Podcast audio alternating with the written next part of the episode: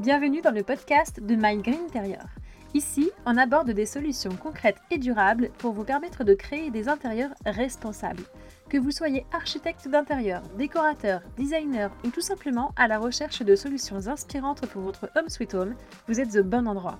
Je suis Coralie, moi-même décoratrice et architecte d'intérieur depuis 10 ans. Amoureuse de la nature et des grands espaces, je rêve d'un monde où la consommation devient intelligente et la créativité au service de la planète. Vous êtes prêts à faire rimer beau avec durable? C'est parti pour un nouvel épisode Hello les Greeners, j'espère que vous allez bien. Aujourd'hui c'est le second épisode de Focus, ce format court facile à écouter de n'importe où et à peu près n'importe quand. C'est simple, c'est trois questions à notre invité, un chiffre, une info, et qu'est-ce qu'il ou elle ferait avec une baguette magique? Aujourd'hui c'est Morgane Léonard, des matériothécaires et de l'atelier Léonard qui se prêtent à cet exercice sous la thématique du retail design. Allez, je vous en dis pas plus, c'est parti pour un nouvel épisode. Bonjour Morgane et bienvenue sur le podcast de My Green Interior pour ce second épisode Focus. Comment vas-tu? Très bien, je te remercie. Et toi? Eh bien écoute, ça va super, je suis ravie de te recevoir. Morgane, je te propose que, bah, que tu te présentes tout simplement pour que les auditeurs sachent qui tu es. Alors, je suis Morgane, j'ai une agence euh, de design qui s'appelle Atelier Léonard, qui est spécialisée en retail design et merchandising, scénographie, plutôt B2B. Et on a un service qui s'appelle les matériaux-thécaires, qui est un service de veille et de R&D autour des matériaux éco-responsables. Voilà. Super. Alors Morgane, aujourd'hui tu es là pour euh, te prêter à l'exercice de focus, ce nouveau format du podcast. Je te propose de commencer par la première question. Est-ce que tu es prête? Tout à fait. Alors, première question. Est-ce que tu peux nous partager un chiffre percutant dans le milieu du retail design? Alors oui, euh, un chiffre qui est, qui est, plutôt étonnant et que les gens qui travaillent dans le métier euh, savent très bien, mais, mais tous les autres euh, non, que je voulais partager, c'est quand même que la plupart des marques en fait tels que prêt-à-porter ou joaillerie ou autres, euh, en fait, se créent des vitrines euh, saisonnières. Hein, donc, c'est-à-dire tous les quatre mois, ils ont un nouveau décor. Et donc, le précédent décor, finalement, est soit passe en recyclerie, soit devient un déchet. Et donc, quand on dit tous les quatre mois, ça paraît pas tellement beaucoup. En revanche, sur certaines marques qui sont très distribuées, ça peut aller d'une vitrine à une centaine de vitrines. Donc, en termes de, durée de vie, euh, pour la plupart, ceux qui n'ont pas prévu en fait de seconde vie pour ces matériaux, euh, ça, c'est très très court. Oui, en effet, c'est vraiment très très éphémère et, euh, et on, ne s'imagine pas tant que ça en réalité ce que ça représente en termes de, kilos de déchets, mais quand tu nous le dis comme ça, on représente un peu plus les choses. Oui. Tout à fait. Et puis il y en a beaucoup encore qui sont pas dans la conception où les choses peuvent se démanteler facilement. Ouais. Donc ça peut représenter voilà des difficultés euh, au recyclage. Ok, intéressant. Alors, je te propose de continuer avec la question numéro 2.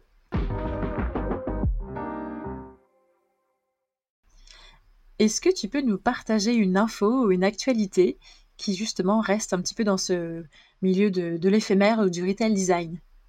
Alors, euh, ça va être un tout petit peu plus euh, ouvert, hein, parce que ça va aussi concerner tout, tout, ce qui est architecture intérieure.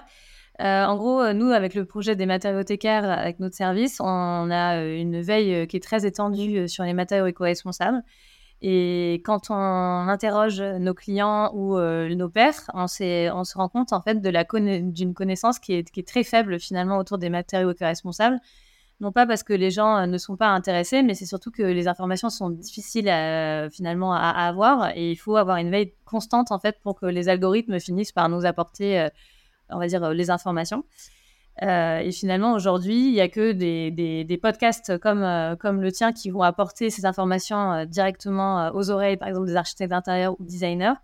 et ça ne va pas leur venir directement. Un exemple, c'est que par exemple, pour le matériau le pavé, qui est un des matériaux les plus connus dans les matériaux co-responsables et qui est déjà largement distribué, finalement, il y a à peu près, on va dire, 60 à 70% des gens qui font nos, métiers euh, qui connaissent pas ce, matériau. Alors que pourtant, c'est quand même un matériau qui euh, communique, enfin, une, entreprise qui communique beaucoup autour de sa matière et de ses succès. Euh, mais pour autant, voilà, les algorithmes font aussi qu'on ne trouve pas nécessairement ces informations quand on n'a pas encore utilisé ce type de matériaux ou qu'on ne fait pas de veille spécifique. Donc voilà, je voulais juste partager finalement l'idée que quand on, est on a l'impression que c'est très connu, tous ces matériaux, ces nouveaux matériaux co-responsables, et que ça, ça reste vraiment très valorisé aujourd'hui, alors qu'en fait finalement non, c'est quand on est très intéressé que les informations viennent à nous. Euh, mais qu'il faut encore être force de communication autour de ces sujets pour que ce soit euh, de plus en plus finalement euh, dilué et, enfin pardon plutôt partagé, communiqué au maximum de gens partagés voilà.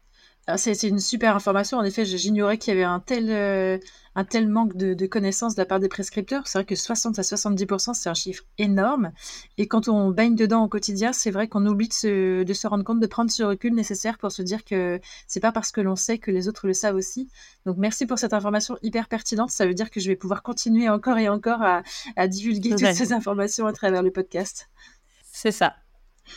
Et alors, troisième question, Morgane.